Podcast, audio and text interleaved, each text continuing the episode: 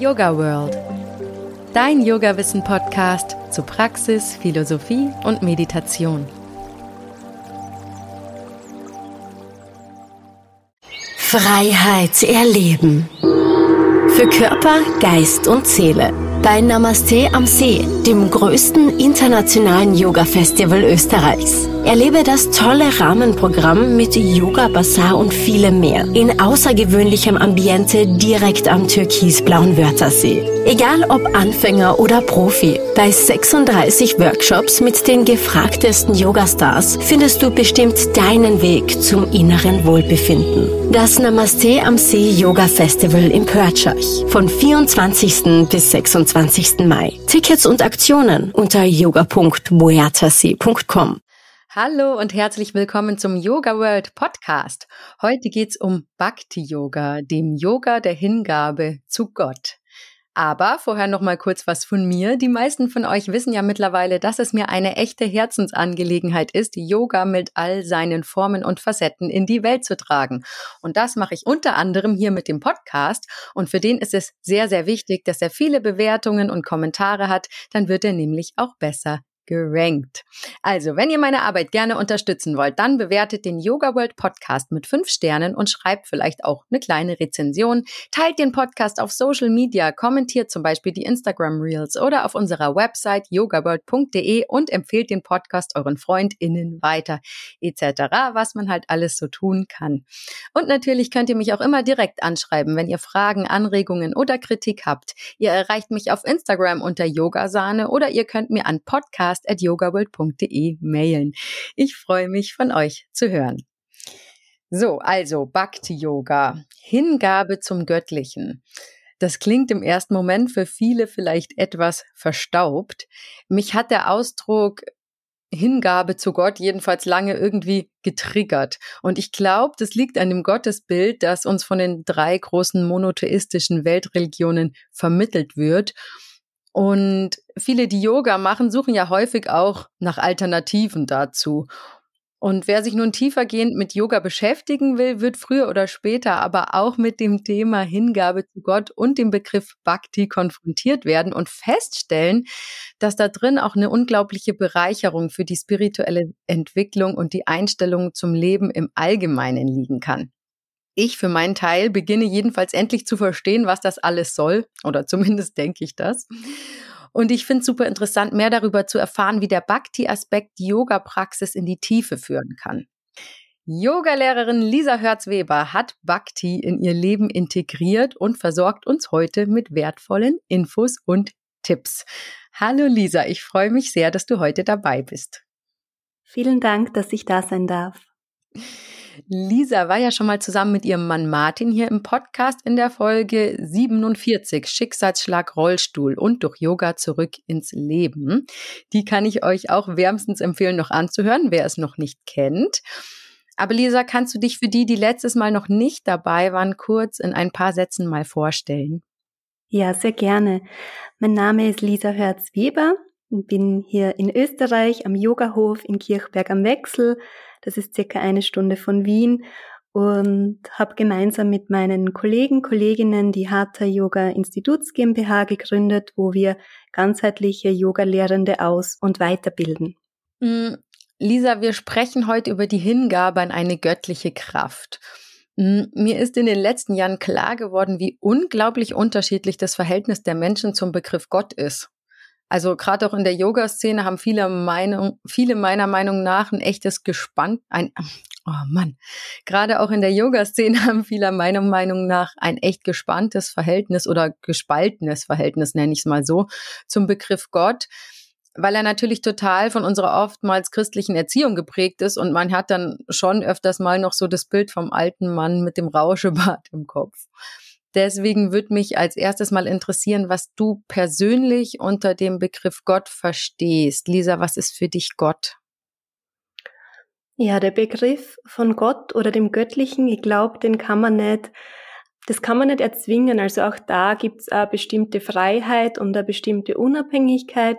Wenn der Begriff in dein Leben kommt, wenn du bereit bist, dann spürst du einfach eine tiefe Verbundenheit mit einer, mit einer höheren Kraft, mit einer Intelligenz, Ähm, auch wenn wir Menschen das vielleicht mit unserem Verstand in der Ratio nicht verstehen können, gibt es etwas, das uns führt, etwas leitet. Und das ist für mich die göttliche Kraft, die in allem, in allem lebt, in der Natur, in jedem Baum, in jedem Tier, in jedem Wesen. Und das ist eine ganz, ganz starke Verbindung, ein Urvertrauen, dass man geführt ist. Und was ist für dich Bhakti? Bhakti oder Yoga der Hingabe ist für mich das Freiwerden durch die Kraft der Liebe. Also Yoga im Sinne der Wissenschaft ist ja das Freiwerden unabhängig sein, frei sein vom Gedankenkreis, der Weg zurück zum Selbst. Und Bhakti Yoga ist jetzt dieses Freiwerden durch die Kraft der Liebe. Also man kann sich vorstellen, jeder Mensch, jedes Wesen ist ausgestattet mit einer unterschiedlichen Kraft. Und unsere Aufgabe im Leben ist es, diese Kraft höher zu machen. Zum Beispiel, ein Mensch hat eine sehr starke Herzenskraft. Ein anderer Mensch hat vielleicht eine starke Muskelkraft, ein anderer hat vielleicht einen philosophischen Zugang, starke Konzentration. Und je nachdem, welchen Weg wir angelegt haben, wo wir eine Kraft spüren, gilt es, diese Kraft hochzumachen und auch diesen Weg zu wählen. Und wenn man spürt, man hat diesen Herzensweg, dann ist zum Beispiel Bhakti Yoga ein Weg der Hingabe, eine Möglichkeit, das zu praktizieren. Wichtig ist auf diesem Weg, wenn wir die Liebe nicht verstehen, also diese reine göttliche Liebe, dann können wir Bhakti nicht verstehen. Also das braucht eine gewisse Zeit, es braucht Praxis. Die Essenz von dem Ganzen ist aber, dass es darum geht, mehr zu geben als zu nehmen. Also das ist die wahre Essenz, um die es geht, die uns auch schließlich zur Glückseligkeit führt. Und immer wenn wir etwas haben wollen für uns selbst, dann kann es sein, dass es manchmal aus dem Ego bestimmt ist. Das führt aber auf Dauer nicht zu echter Glücklichkeit. Also vielleicht kurzes Glück, aber nicht langanhaltend. Und diese tiefe Verbundenheit zum Leben, zum Göttlichen, die stärkt, die bringt dieses, wie wir es auch schön nennen, dieses Ananda. Hm. Du hast gerade den Begriff Ego erwähnt. Wie ist denn die Sicht aufs Ego aus Sicht des Bhakti-Yoga? Das Ziel wäre, dass wir unser Ego auflösen, also dass diese Handlungen aus dem reinen Herzen sind und nicht von unserem Ego gesteuert. Das heißt, dass unsere Handlungen stets im Wohle des Höchsten sind, also einer nachhaltigen, bewussten Kraft. Also die Hingabe zu Gott bedeutet, dass wir alles, was wir tun, aus 100% Hingabe zum Göttlichen, zu etwas Großem Ganzen machen und nicht nur für uns selbst. Also wenn wir zum Beispiel als Yoga-Lehrende ähm, Yoga teilen, dann machen wir, sind wir eigentlich ein Werkzeug auch dieser Quelle Gottes, weil wir Bewusstsein bringen, weil wir dienen in dem Sinne. Und ich, ich spüre für mich aus meiner Erfahrung, wenn ich aufwach und aufstehe und im Dienst bin, dann bin ich in Frieden, dann bin ich zufrieden, dann, dann spürst du einen tiefen Sinn. Und das merkt man auch, wenn man gibt und dient.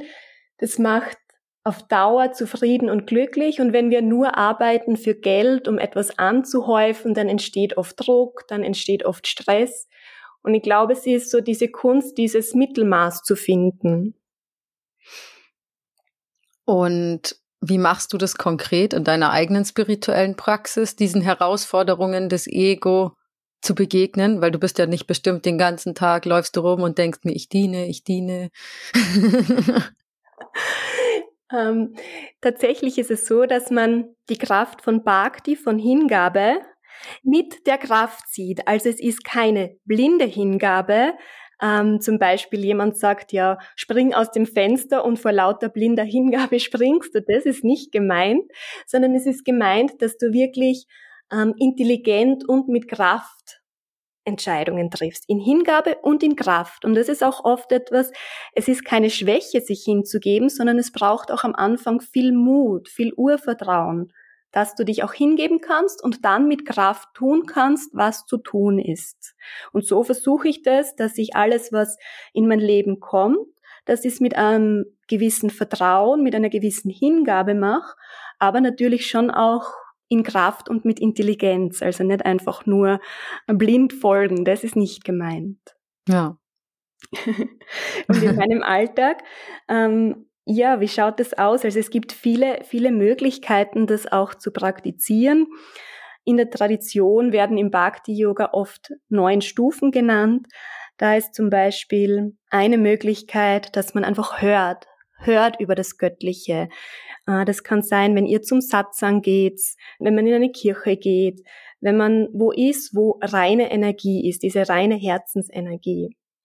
Eine andere Möglichkeit kann sein, äh, dass man singt. Und beim Singen auch oder musiziert, wenn man Kirtan macht, dann ist es so, dass es aus reinem Herz kommt für Gott und nicht als Arbeit für Geld. Denn immer nur, wenn wir es aus diesem reinen Bewusstsein machen, dann führt es uns letztendlich zu dieser Freiheit, wie es manche auch nennen, Erleuchtung, dieser Unabhängigkeit, diesem Vereintsein.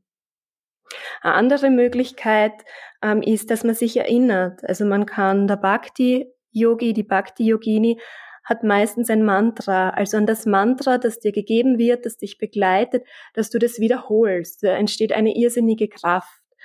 Ähm, Mantra ist eigentlich Reinigung der Zunge, also Reinigung der Sprache, so wie wir Positionen machen, um den Körper reinzuhalten, unterstützt uns ein Mantra, dass wir in der Sprache rein werden. Und bei der Erinnerung ist aber auch von Bedeutung, dass man sich immer fragt, wofür bin ich da? Weil wenn wir dann uns daran erinnern, dass wir den Körper wieder verlassen müssen, dann verliert vieles an Bedeutung. Also dadurch entsteht, durch dieses ständige Erinnern entsteht dann auch eine gewisse Demut dem Leben gegenüber. Demut auch dem Göttlichen. Eine andere Möglichkeit kann sein, da gibt es eben diese neuen Stufen, kann auch sein die Arbeit für Gott. Das ist im, wird auch Svea, also Seva, der Dienst, Arbeit für Gott. Seva ist der Dienst, dass du zum Beispiel das Haus, den Tempel, was auch immer reinigst, dass du es schmückst, dass es, das sind so Rituale, das sind einfach Dinge, die man als Bhakti-Yogi, Bhakti-Yogini macht, als Ehre. Also nicht nur für sich selbst, sondern für das Ganze. Und wenn wir für Gott arbeiten, im Dienst sind, dann gibt uns Gott auch immer wieder solche, ja, Prüfungen, Aufgaben. Zum Beispiel, kann ich vergeben? Kannst du vergeben? Das sind einfach, kann man sehen als Aufgaben zum Wachsen, um aus Herausforderungen stärker hervorzugehen. Und trotzdem dieses Vertrauen an eine höhere Kraft, diese, diese Liebe auch zum Göttlichen äh, nicht zu verlieren. Eine weitere Möglichkeit wäre das, dass du sagst, was du hast, das gib 100% an Gott, lass komplett los. Also wenn du etwas kreierst, wenn du etwas schaffst, ich finde es so schön bei uns am Hof, ähm, wir sehen das als, das ist kein Eigenheim, sondern wir sehen das als Entfaltung der Möglichkeit der Natur, den Menschen, der Welt ein kleines Stück zurückzugeben, an Gott zurückzugeben. Und dass man sich ja auch erinnert, dass man einen Körper hat dank den Eltern, dass man von seinen gesamten Lehrmeistern, Lehrerinnen lernen hat dürfen, also dass man da sehr achtsam und demütig ist. Was anderes, was ich im Alltag auch mache, ist auch eine Stufe, wäre dann das Gebet, dass du mit Gott in Gespräch bist. Also wir beten meistens am Abend einfach, wir sprechen mit Gott. Also, und da geht es auch darum, nicht zu fordern, sondern viele Menschen sprechen mit Gott, wenn sie dann etwas möchten, wenn jemand krank ist oder sie sich etwas wünschen. Dann suchen sie plötzlich die Verbindung zu Gott. Aber es gilt auch da zu geben, also auch Gott zu fragen, wie fühlst du dich? Wie kann ich dienen? Was brauchst du? Auch hier ein, ein natürliches, gesundes Verhältnis. Ähm, ja, dienen haben wir schon, haben wir schon erwähnt, ist eben auch eine Stufe. Und ja, wenn du, wenn du, man sagt auch, wenn du wirklich rein bist, dann bist du immer im Dienst. Dann ist es immer, dann bist du da, um zu dienen. Und das kann zum Beispiel sein, du erbaust ein Haus oder ein Zentrum für andere, du gibst Essen an andere Menschen, eine weitere Stufe ist, dass du Gott auch täglich siehst als Freund, als Freundin, ein Begleiter, eine Begleiterin, die da ist. Und manchmal ist es vielleicht, wenn man selbst in einer Herausforderung ist, gestresst ist, unter Druck steht, vielleicht einfach gerade eine sehr schwere Zeit hat, ist es vielleicht manchmal nicht so leicht, das Vertrauen in Gott zu haben. Und auch da habe ich meinen Lehrer, den Swami Vikyananda, ähm, einmal gefragt, was passiert, wenn Menschen das Vertrauen in Gott verlieren? Und er hat gesagt, das Vertrauen verlieren wir meistens dann, wenn wir etwas wollen oder etwas erwarten, dass wir etwas von Gott bekommen. Aber in Wahrheit geht es auch hier, was kann ich Gott geben? Das ist ein sehr schöner Gedanke, wo ich auch meinem Lehrer sehr, sehr dankbar bin, dass er mich da immer auch weiter begleitet und einführt und immer in Liebe und Geduld seine Schüler, Schülerinnen nährt. Und die letzte Stufe, die neunte Stufe ist dann, sagt er immer, wissen Sie, dann sind Sie eins mit Gott. Und dann ist Gott in dir, dann ist Gott in mir, dann ist dieses Göttliche überall. Also in allem, du kannst im Alltag, wenn du zum Beispiel Yoga praktizierst, das Göttliche in allem sehen, dass du die Natur wahrnimmst, die Blätter, wie sie sich jetzt verfärben. Es es ist überall diese Essenz. Und wenn du übst, wenn du Praxis machst, dann kommt irgendwann der Punkt, wo das ganz etwas Natürliches ist. Und ich glaube auch das, was du zu Beginn, also zur Einleitung gesagt hast, dass viele ein, ähm, eine negative Prägung vielleicht haben, auch mit dem Begriff Gott. Auch hier versuchen sich zu lösen von diesem Begriff, auch die Anhaftung von Begriffen zu lösen, weil auch das ist nur eine Prägung, die wir gemacht haben. Also Yoga ist wie Brille putzen. Wir haben gewisse Prägungen und wenn wir Yoga üben, Praxis machen, dann reinigen wir die Brille und sehen immer wieder neu. Und unser Meister erklärt das immer so, das ist Yoga, wenn du diese Brille immer wieder reinmachst. Und dann kann man auch sehen, auch dieser Begriff ist vielleicht geprägt, aber wenn ich meditiere, wenn ich Gebet mache, wenn ich mich einfach verbinde mit der Natur, mit Gott, dann ist alles eins und auch alle Wege sind eins. Es ist egal, ob du Bhakti-Yoga machst, Kam-Yoga, Raj-Yoga, es ist, es ist alles eins und das ist Yoga, diese, diese Vereinigung auch mit dem Höchsten. So praktiziere ich das zum Beispiel im Alltag oder so kannst du das auch zu Hause üben. Also da gibt's viele Möglichkeiten. Mhm. Weil du es jetzt gerade schon angesprochen hast, die verschiedenen Yoga-Wege, wir haben jetzt gerade schon diese neun Stufen der Bhakti oder neun Formen der Bhakti gehört, wie man das praktizieren kann, aber dass wir jetzt Bhakti nochmal einordnen können in das philosophische Yoga-Konstrukt, kannst du die anderen Yoga-Wege nochmal kurz aufzählen und mit zwei, drei Sätzen beschreiben? Ja, gerne. Also wir gehen von den vier Hauptwegen aus. Wir gehen aus von Raj Yoga, von Kam Yoga, von Bhakti Yoga und Chan Yoga. Wir haben quasi Raj Yoga, der königliche Weg. Du wirst König, Königin über deine Gedanken, über deinen Geist. Und im Raj Yoga, wenn du in der Meditationshaltung sitzen kannst, meditieren kannst, dann widmest du dich schon dem. Jetzt wurde aber das Hatha Yoga System gebaut, weil wir nicht nicht jeder Mensch einfach sitzen kann, meditieren kann, sich verbinden kann. Und deshalb hat uns auch, sagt man auch hier, hat uns das Göttliche, äh, die Welt hat uns Hatha, Hatha Yoga geschenkt als System, um Raj Yoga zu erreichen. Der zweite Weg kam Yoga, Yoga der Tat, des erwartungslosen Handelns. Da gehen wir davon aus, wir arbeiten 100% in Bewusstsein, aber ohne Erwartung. Und das ist eine hohe Kunst, wenn du arbeitest, aber nicht an deinen, an den Früchten am Ergebnis sozusagen haftest. Das ist eine sehr hohe Praxis, um die es geht. Und Kam Yoga ist auch das, worum es geht, um zu, dienen, um zu arbeiten. Äh, Bhakti Yoga wäre ein Weg, den haben wir, sind wir ja heute in der Folge dabei. Und Chan Yoga wäre so dieser, dieser Weg der Weisheit, der philosophische Ansatz. Wer bin ich? Woher komme ich? Wohin gehe ich? Also viel durch dieses Fragen, wie wir das kennen. Der Schüler, die Schülerin fragt den Meister, was ist Yoga? Was bedeutet das? Und durch dieses Fragen zur Wahrheit, zur Weisheit zu kommen. Danke.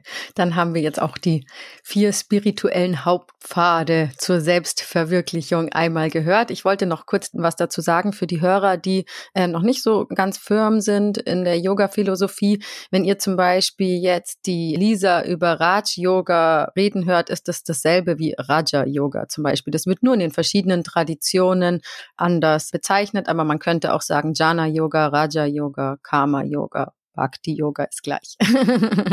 Der Vollständigkeit halber. Und wir haben jetzt schon sehr oft den Gottesbegriff angesprochen, Gott schon sehr oft in dieser Folge gehört. Deswegen würde ich gern noch einmal von dir hören. Glaubst du, dass Bhakti Yoga für Menschen aller religiösen Hintergründe zugänglich ist? Ja, weil ich Yoga als Wissenschaft sehe, als ganzheitliches System und diese Hingabe zu einer höheren Intelligenz ist immer möglich. Zu diese, das ist alles Energie, Prana. Das ist unabhängig von welcher Prägung, von welcher, von welchem Land, von welcher Biografie, Herkunft, von welcher Religion. Also es ist egal, wenn man es ganz einfach herunterbricht, ist es einfach die Liebe zum Erschaffer dieser Welt, der uns nährt und gibt und deshalb ist es für jeden, für jeden Menschen möglich und du kannst bei allem, was du tust, kannst du dienen. Viele Menschen sind Bhakti-Yogis und wissen es vielleicht gar nicht, weil sie im Dienst stehen für etwas Höheres. Also, das ist unabhängig.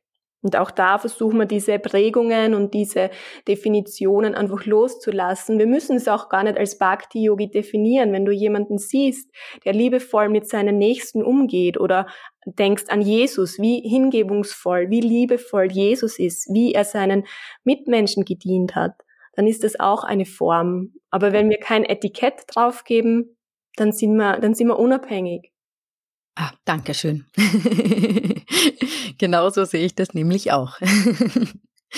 Mm, ein Lehrer von mir hat mal gesagt, und das ist mir so im Gedächtnis geblieben, ich mag den Satz, und zwar, am Ende geht's nur mit Bhakti. Damit meinte er, man kann irgendwie so viel meditieren und dienen und studieren, wie man will, also auch alle anderen Yoga-Wege praktizieren. Aber für das letzte kleine Stück zur Selbst Selbstverwirklichung, also für dieses Verbinden mit der Weltenseele braucht's Bhakti, Hingabe. Was meinst du dazu? Das ist ein schöner Satz, danke fürs Teilen. Das fühle ich auch so, weil ich kann es jetzt natürlich nur aus meiner subjektiven Erfahrung in dem Leben beschreiben, aber wir haben sehr oft Konstrukte, wie unser Leben ausschauen soll. Wir haben vielleicht bestimmte Erwartungen und manchmal braucht es einen Druck, einen Schlag oder ein Ereignis und man erkennt, okay, man wechselt vielleicht den Kurs, die Richtung und plötzlich merkt man, ich kann kämpfen und kämpfen, was ich will, aber wenn bestimmte Dinge nicht gegeben sind oder angelegt sind, dann ist es immer ein Kampf. Und wenn ich es aber akzeptiere, annehme, was ist und gleichzeitig das nutze, was schon da ist, dann bin ich ja voll in dieser Hingabe, dann gebe ich mich hin und es das heißt einfach nur, in Wahrheit, dass ich in Frieden bin mit dem, was ist und dass ich mich leiten lasse. Und das, was kommt, was in mein Leben kommt, wenn zum Beispiel ein Haus in dein Leben kommt, dann kannst du mit Kraft es gestalten und du entscheidest, wie, wie bringst du es in die Welt, wie gibst du ihr was zurück. Und das kann man mit ganz vielen Dingen so sehen. Ja. Also viele Yogis und Yoginis streben ja nach diesem Moksha, Kaivalya, Befreiung.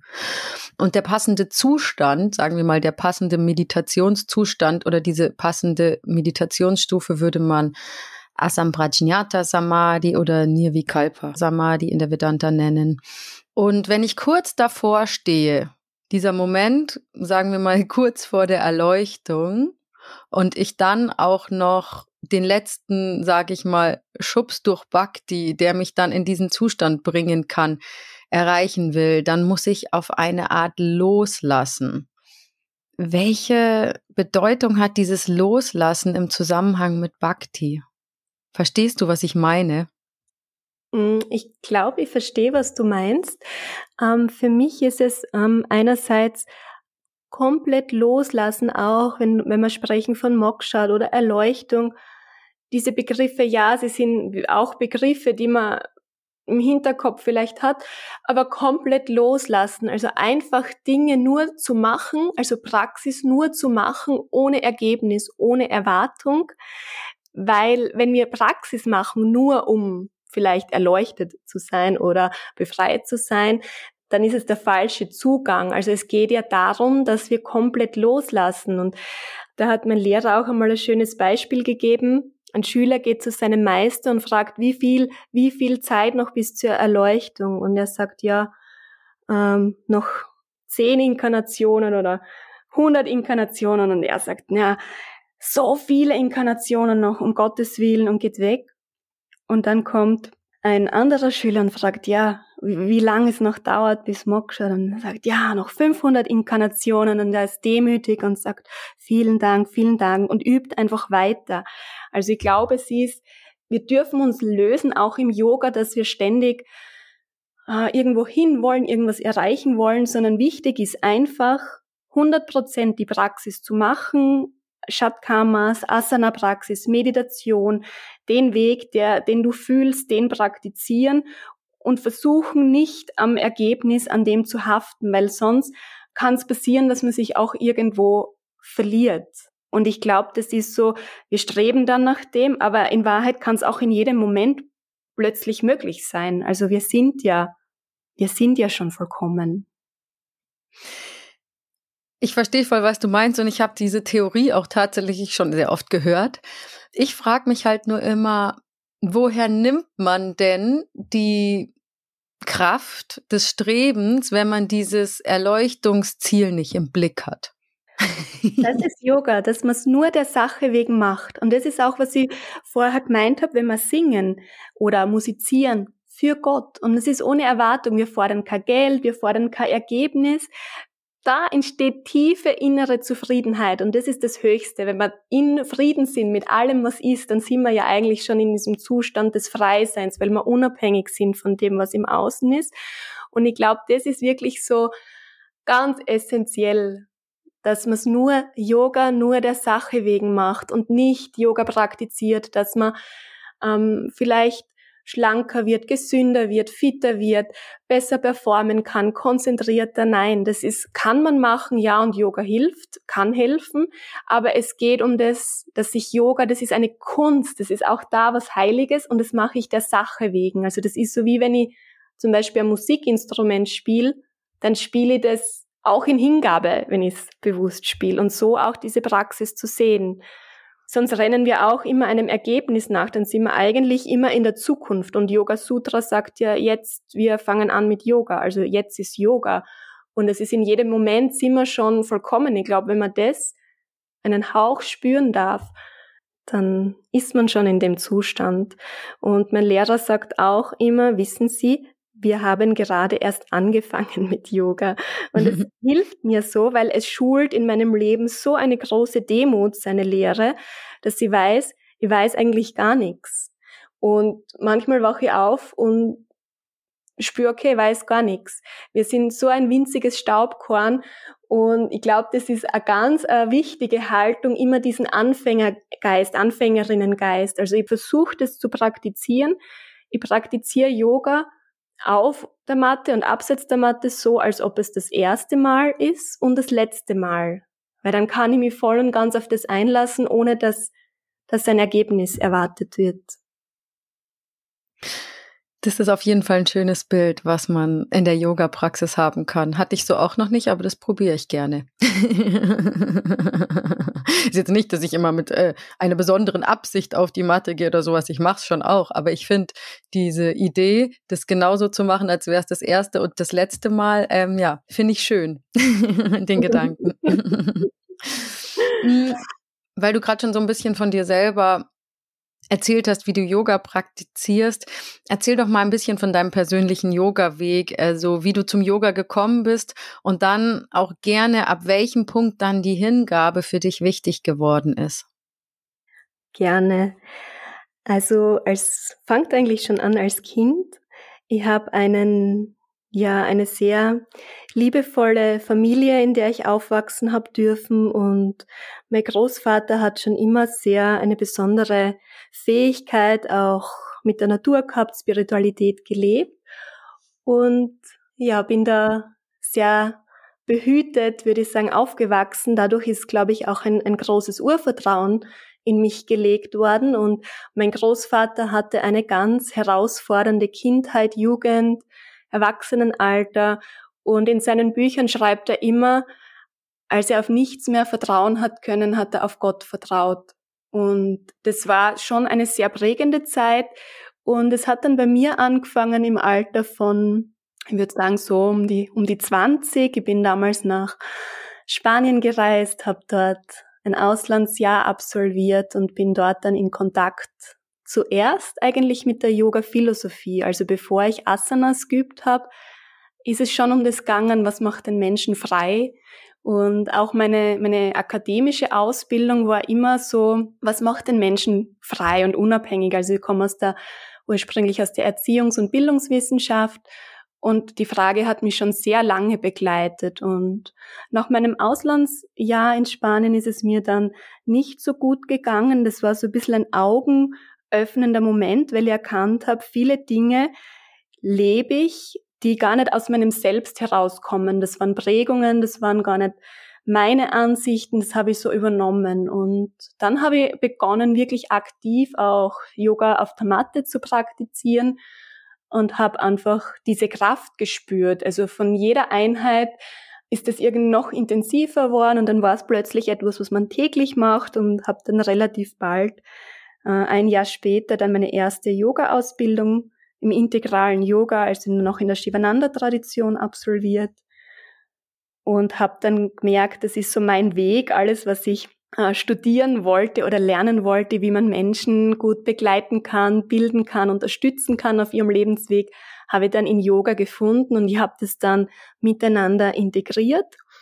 Was ein ganz besonderer Moment war, ich habe dann begonnen zu unterrichten, aber sehr prägend auch in Bezug auf die Hingabe war dann das Jahr 2019, da war ich 27, da habe ich dann meinen jetzigen Lehrer kennengelernt und auch meinen jetzigen Mann. Und es war einfach für mich eine ganz besondere Zeit, weil ich einfach beschlossen habe, mich dem Leben hinzugeben. Also ich habe mein Leben lang quasi funktioniert, schon auch gelernt und gearbeitet, um dem Mensch zu dienen, aber es war irgendwie, es hat noch ein bisschen was gefehlt. Und dann habe ich beschlossen, okay, lass alles los. Hab dann mich damals getrennt aus meiner Langzeitbeziehung, bin dann nicht in den Lehrberuf gegangen, habe mich selbstständig gemacht, habe meinen Meister kennengelernt, dann den Martin. Und das war schon ein großer Schritt, dieser Mut auch zur Hingabe, weil es braucht, viele glauben, es ist eine Schwäche, ah, man gibt sie einfach hin und es, man lässt es passieren. Das ist gar nicht gemeint. Es braucht wirklich Mut, dieses Leben durch sich fließen zu lassen.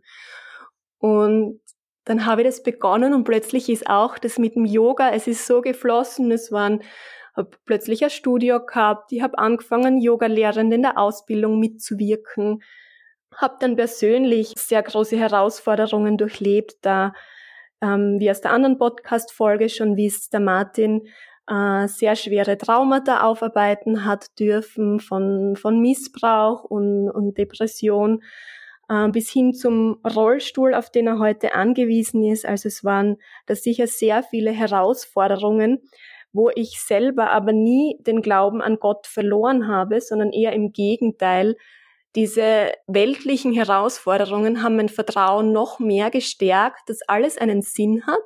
Und trotz dieser Herausforderungen habe ich innerlich so eine Verbundenheit gespürt, so einen Sinn für was Höheres. Und ich glaube auch, wenn man es schafft, dass man auch aus diesem, wie man es manchmal liest, aus diesem Schlamm, wie so eine Lotusblume, die sich durch den Schlamm nach oben bewegt, wenn man da hinaufgeht, dann kommt man erst in diese richtige Kraft. Und seit 2019, also eigentlich erst in den letzten Jahren, habe ich das Gefühl, ich kann diese Kraft wirklich, ich kann sie leben, ich habe einen Zugang zu ihr und ich habe immer das Gefühl, das war so wie eine neue Geburt. Also ich bin jetzt, ich bin jetzt der Mensch, der ich, ich sein kann, der ich sein darf, der ich auch sein will und habe viel den, vielen besseren Zugang gefunden. Diesen Prozess, das, was ich jetzt erzähle, das klingt vielleicht leicht und simpel und ja, das in den Ausbildungen auch, das sagt sich so leicht, aber man muss immer auch dann den Hintergrund sehen, also wie viel Praxis das ich gemacht habe, wie viel Hingabe ich auch praktiziert habe, immer wieder loslassen. Und das sind natürlich viele viele Dinge auch hochgekommen. Yoga ist immer diese Reinigung. Das heißt, es kommen auch Emotionen hoch, es kommen alte Prägungen hoch. Das kennt natürlich eh ein jeder Mensch. Und unsere Aufgabe ist es da zu putzen, reinzumachen. Und wenn wir das putzen, wenn wir das schaffen, dann heilen wir nicht nur ein Stück in uns, sondern auch immer für das große Ganze. Und ja, trotz allen Herausforderungen, der Martin hat es zurück ins Leben geschafft, haben wir dann relativ bald den äh, Bauernhof von Martins Großvater seiner Familie übernommen und beschlossen, wir lösen unser Studio in der Stadt auf, wir gehen aufs Land und machen da ein Seminarzentrum. Und das ist auch so gedacht als ein Haus, ein offenes Haus. Wir wohnen hier am Yogahof, aber es ist, es ist offen, also es gibt Gästezimmer, es gibt den Yogaraum, es ist ein Miteinander. Das ist kein Hotel, nein, wir sind auch da.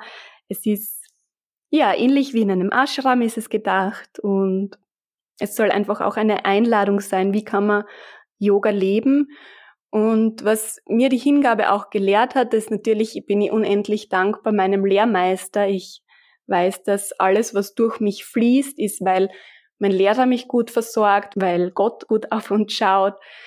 Und das ist auch wichtig. Ich glaube, versuche immer zu sagen, auch bei meinen eigenen Schülerinnen und Schülern, es ist nicht das, was ich sage, sondern es ist immer das Göttliche. Und wenn wir Yoga teilen und unterrichten, ist es, glaube ich, essentiell, dass wir uns verbinden und wirklich das fließen lassen und auch beim Unterricht unsere eigenen Biografien, unsere eigenen Prägungen loslassen.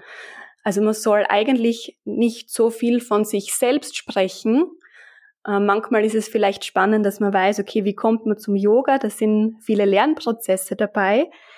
Aber in Wahrheit geht es auch da schließlich auch darum, dass wir wiederum nur das Göttliche durch uns fließen lassen, wenn wir diesen Zugang auch leben wollen. Und das ist auch immer frei. Also Bhakti soll auch, das ist nicht etwas, was man machen muss. Wenn du Yoga praktizierst, wenn du Asanas übst, das ist nicht etwas, was sein muss. Also versuchen wir auch da, das loszulassen und zu vertrauen, dass alles zur rechten Zeit in unser Leben kommt und in Frieden sein mit dem, was wir jetzt haben und uns auch annehmen da, wo wir jetzt sind, weil dann löst sich auch der Widerstand auf. Und in Wahrheit kann man bei allem, was man macht, zum Beispiel, wenn man Mutter ist, die liebevolle Fürsorge für die Kinder, das ist auch Yoga. Also alles, was man tut, kann man 100 Prozent mit Hingabe und auch Kraft machen. Ja. Sehr schön. Hari um Tatsat. du hast jetzt gerade schon ein, ein, paar wertvolle Tipps gegeben in dem, was du gesagt hast. Zum Beispiel dieses Fließen lassen.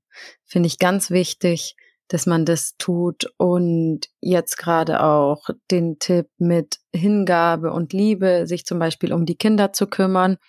Aber hat ja nicht jeder Kinder und ich äh, wollte gerade noch gerne mal so ein paar sagen wir mal, Alltags-Spontan-Tipps haben für Leute, die da jetzt am Anfang stehen, die sich vielleicht noch nicht so mit dem Thema Bhakti auseinandergesetzt haben. Wie können Menschen denn Bhakti-Yoga in den Alltag integrieren und vielleicht auch besonders, wenn sie eine hektische Lebensweise führen und halt nicht immer diese Ruhe und diesen Fluss so zulassen können? Gibt es da so ein paar Soforttipps, mit was ich anfangen kann, Bhakti zu integrieren? Ja, das erste ist für mich so die, die Stufe, die ich genannt habe, der Erinnerung.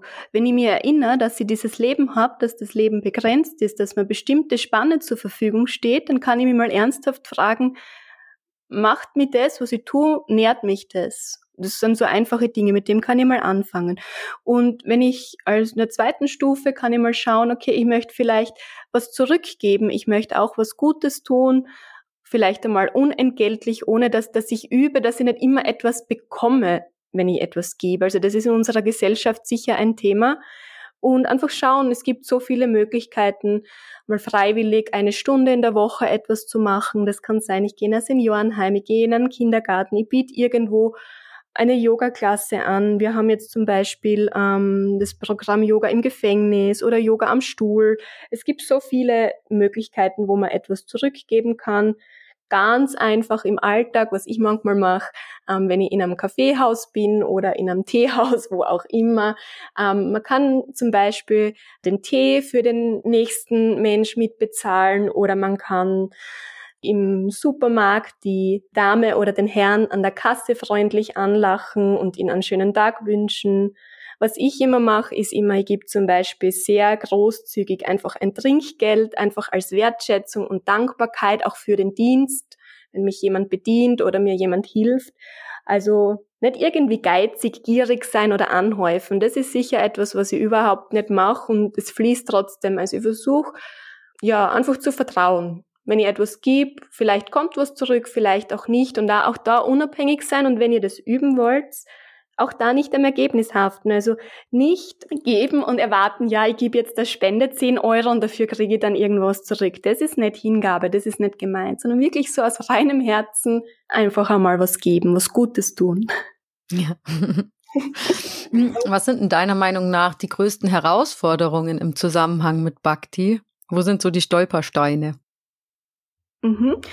Ähm, da fällt mir kurz was ein, was ich noch erwähnen möchte in der Folge. Das passt da ganz gut dazu. So ein Stolperstein ist, dass ich beobachten kann in der modernen Spiritualität. Also ich versuche bewusst zu unterscheiden. Wir haben auf der einen Seite moderne Spiritualität und auf der anderen Seite haben wir Yoga als Wissenschaft.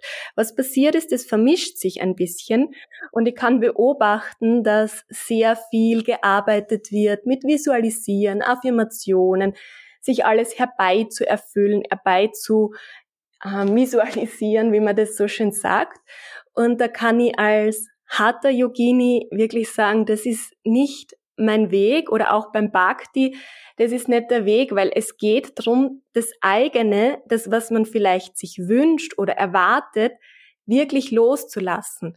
Da ist es aber die Kunst beim Bhakti, du musst dafür bereit sein. Wenn du jetzt einen starken Wunsch, einen Abdruck, das nennen wir im Yoga auch Samskara hast, zum Beispiel, du möchtest die Welt bereisen oder du möchtest in ein bestimmtes Land und dieser Druck ist so hoch, dann ist es wichtig, dass du das machst, also dass du dem nachgehst, wenn etwas kommt, das wirklich so stark ist.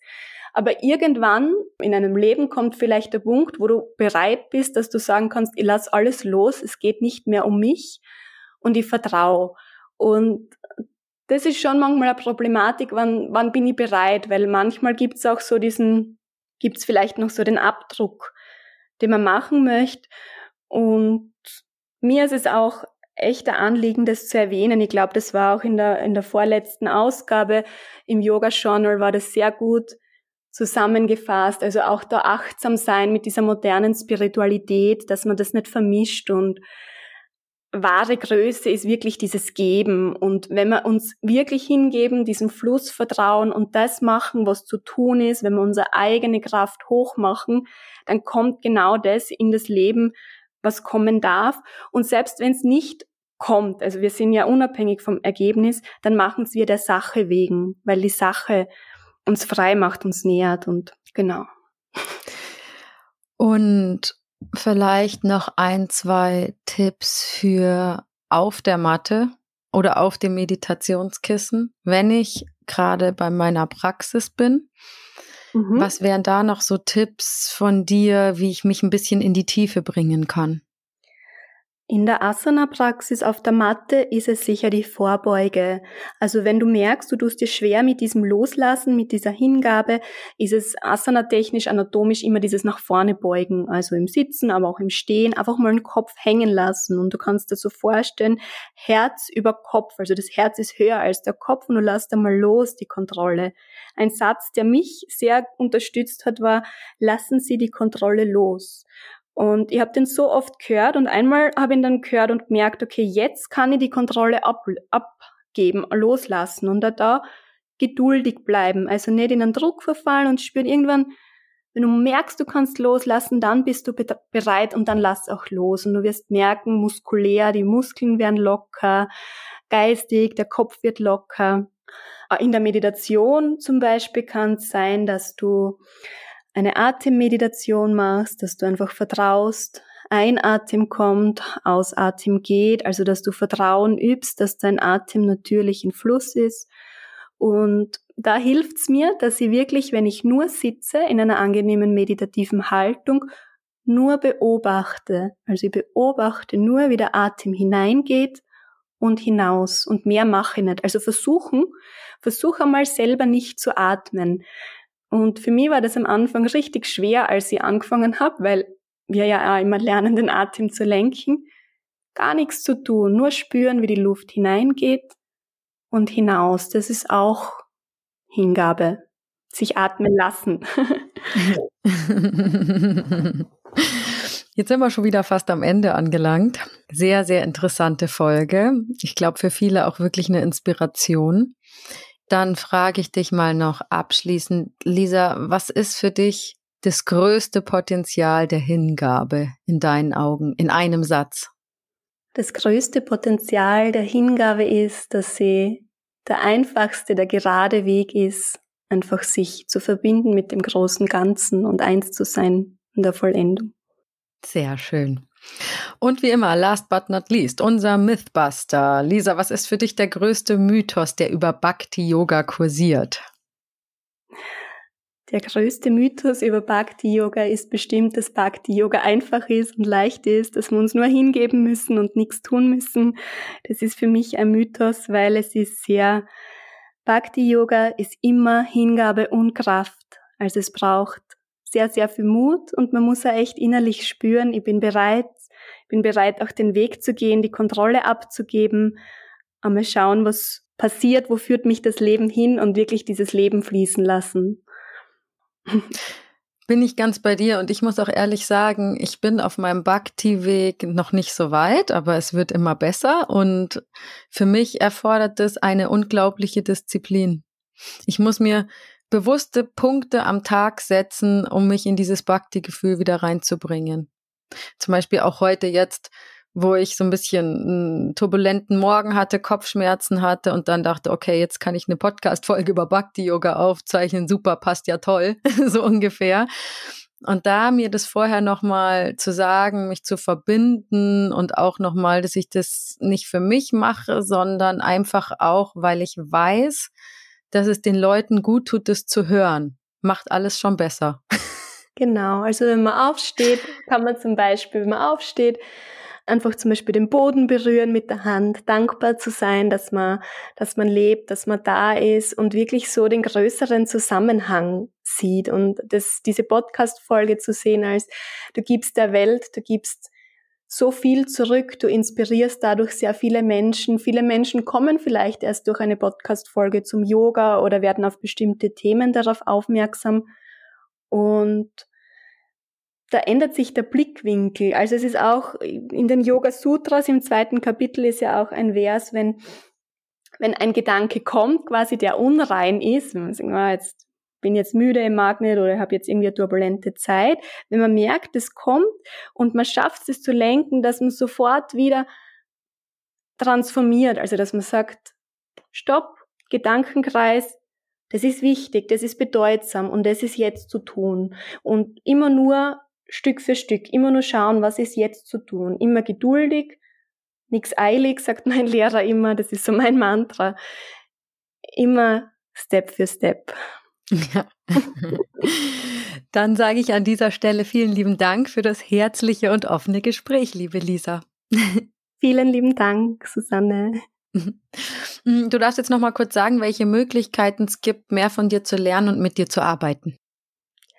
Ja, sehr gern. Ihr findet mich unter hathayogainstitut.at. Da gibt's Weiterbildungen oder wenn ihr gerne mal eine Auszeit machen wollt am Yogahof, Yoga-Retreats, Online-Klassen, das volle Programm unter yoga-and-more.at oder einfach auf Instagram Lisa Herzweber Yoga.